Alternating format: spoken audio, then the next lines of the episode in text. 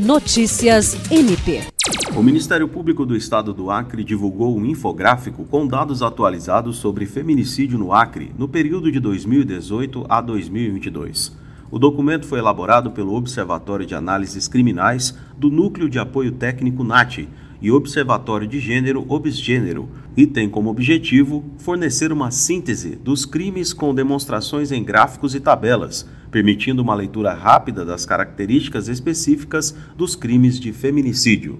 O infográfico aponta que 80% dos autores dos crimes eram companheiros ou ex-companheiros das vítimas e 46% tinham antecedentes criminais.